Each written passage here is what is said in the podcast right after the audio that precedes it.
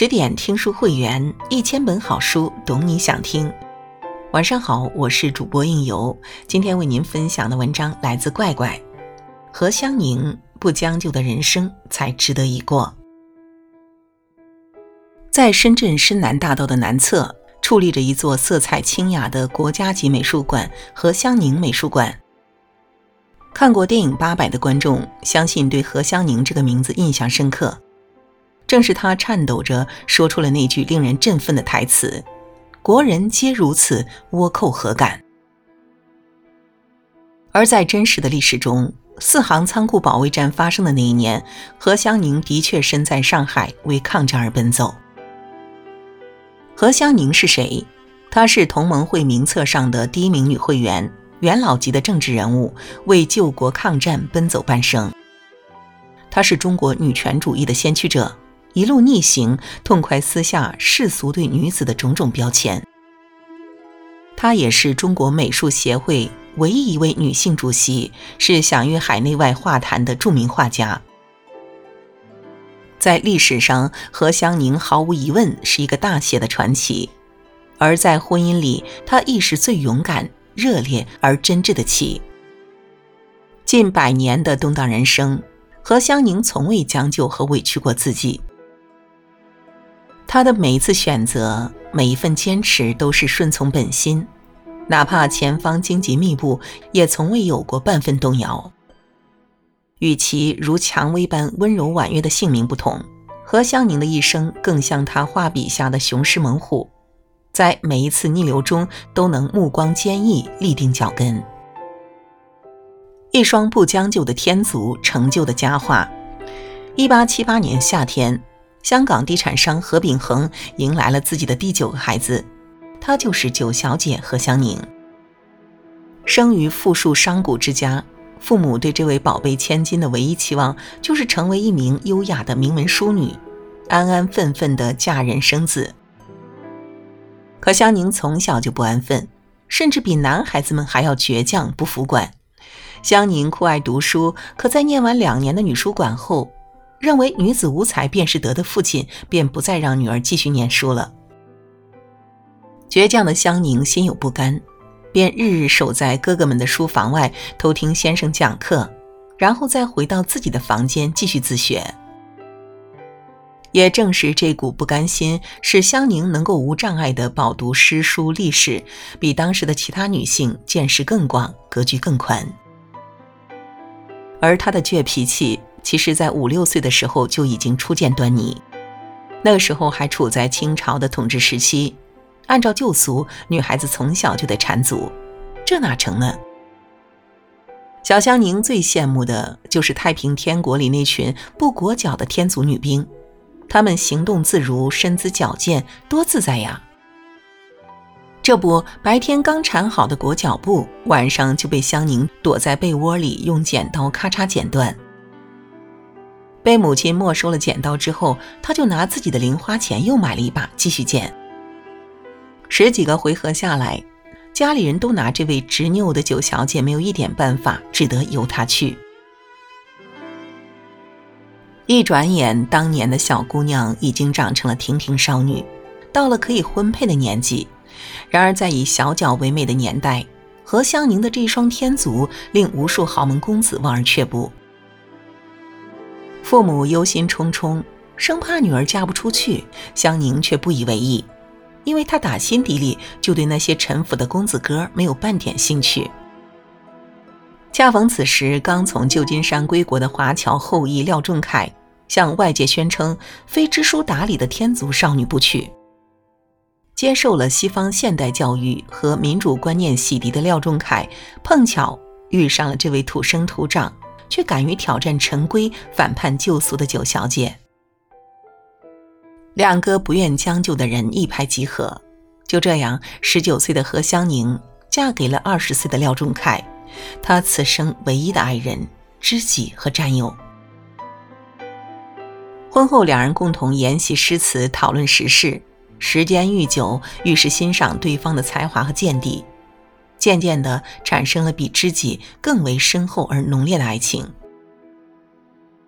在一个月光皎洁的夜晚，香凝同丈夫一同在家中赏月，看着身旁如月亮一般清朗而温润的爱人，她忍不住提笔写下：“愿年年此夜人月双清。”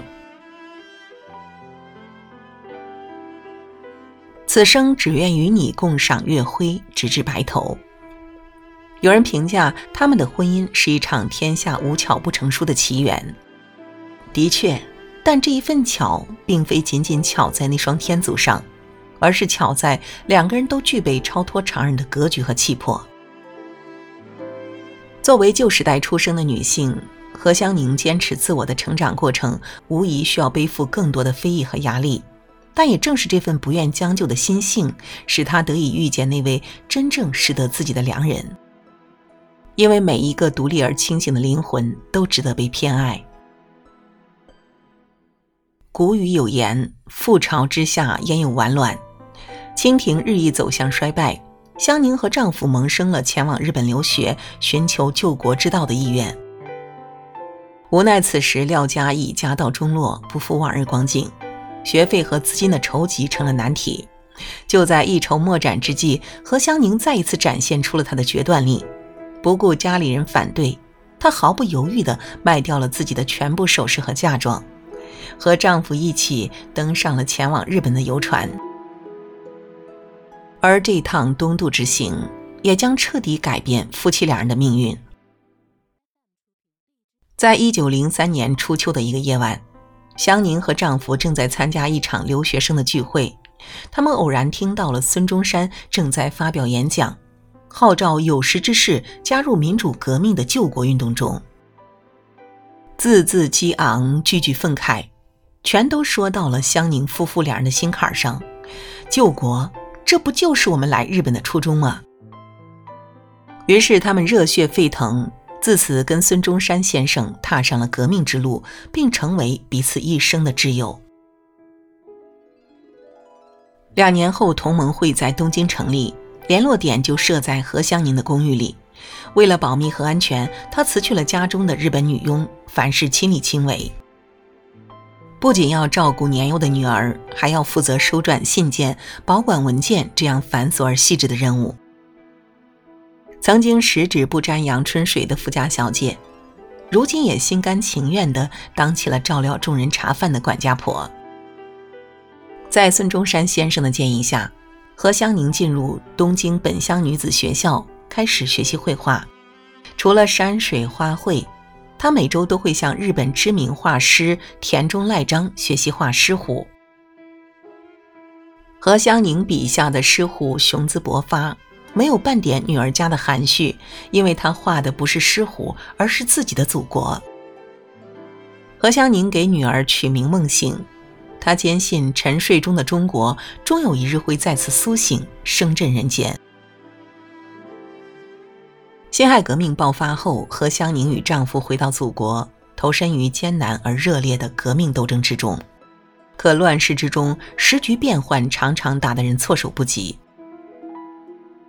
就在一九一二年的夏天，粤军总司令陈炯明突然叛变，掌握着经济命脉的廖仲恺被其扣留在一间废弃的仓库，整整两天音讯全无。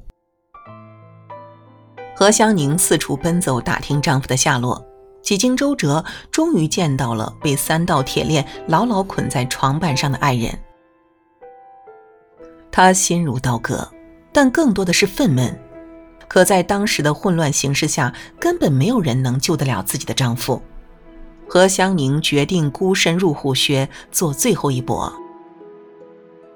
那日盛夏的暴雨倾盆而下，一身湿衣的她冲进了陈炯明的军事会议会场。面对在场十多位军官冷肃的神情，何香凝面不改色，厉声斥责陈炯明的不仁不义。强大的气场震慑了在场的所有人。陈炯明担心事情闹大下不来台面，只好答应放人。令人遗憾的是，何香凝只为廖仲恺争取了三年的时间。短短三年后，因为坚持孙中山先生的遗志，他得罪了许多利益相关者，但依旧不卑不亢，情愿以身明志。在一个风和日丽的上午。廖仲恺被枪杀在行政楼外的台阶上。就在几分钟前，他和妻子一同下车，刚刚准备上班。这一年，夫妻两人已携手走过了二十八年的风风雨雨。他们的情谊已超出了世俗意义上的爱情，更是同心同力、并肩战斗的战友。痛失所爱，何香凝来不及悲痛，因为他没有完成的救国之志，他要继续完成。他没有看到的繁荣盛世，他要替他去看。一九二八年，何香凝公开发表声明，辞去党内一切职务。在廖仲恺逝世后，何香凝又坚持了三年，但眼看着昔日的同柴战友一个个都背离了孙中山先生的民主理念，他终于心灰意冷。道不同不相为谋，何必将就？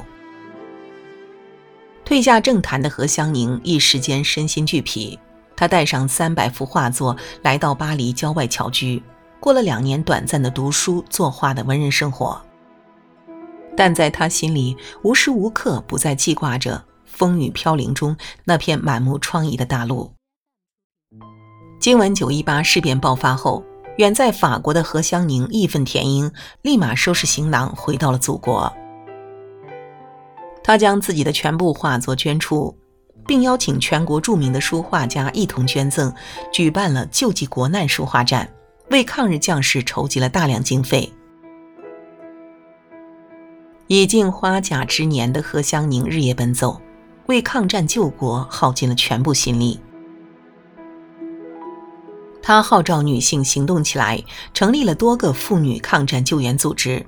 筹集物资和医疗用品，为战士们赶制棉衣；学习医疗救护，奔赴前线救援，慰问伤兵。在整个淞沪会战期间，何香凝组织募捐筹款多达七百万元。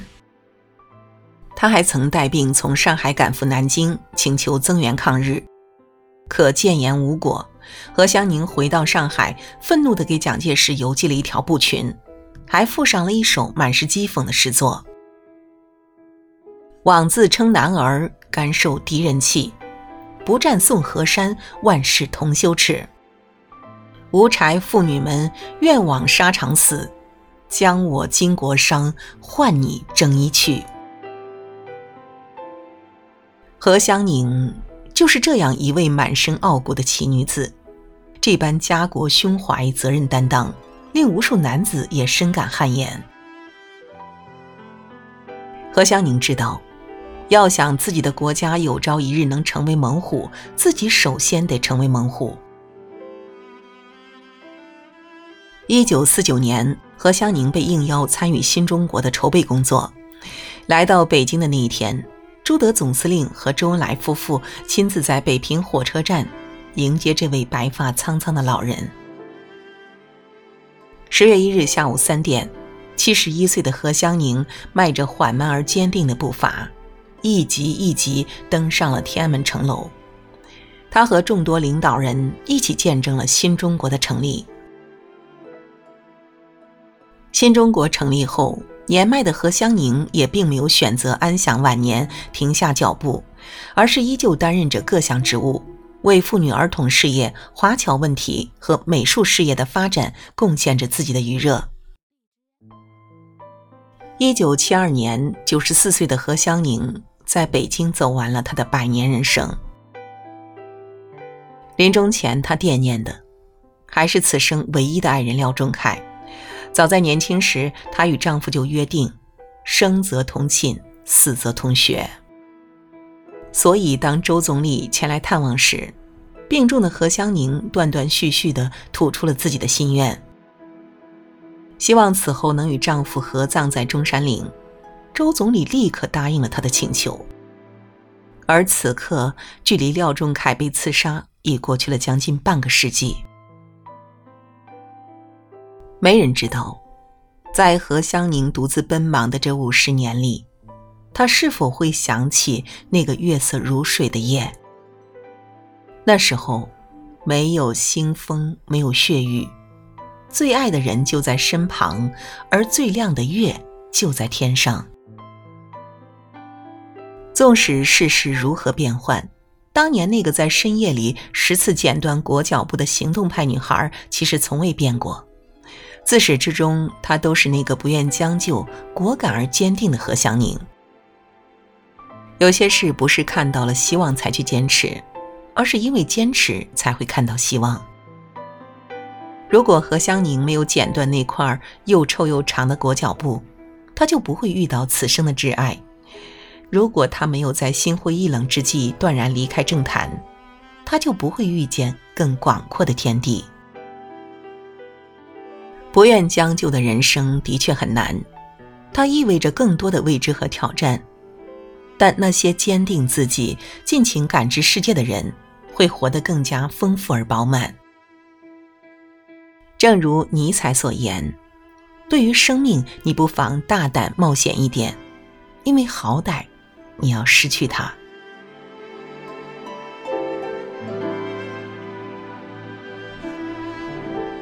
好了，今晚的文章就为您分享到这里。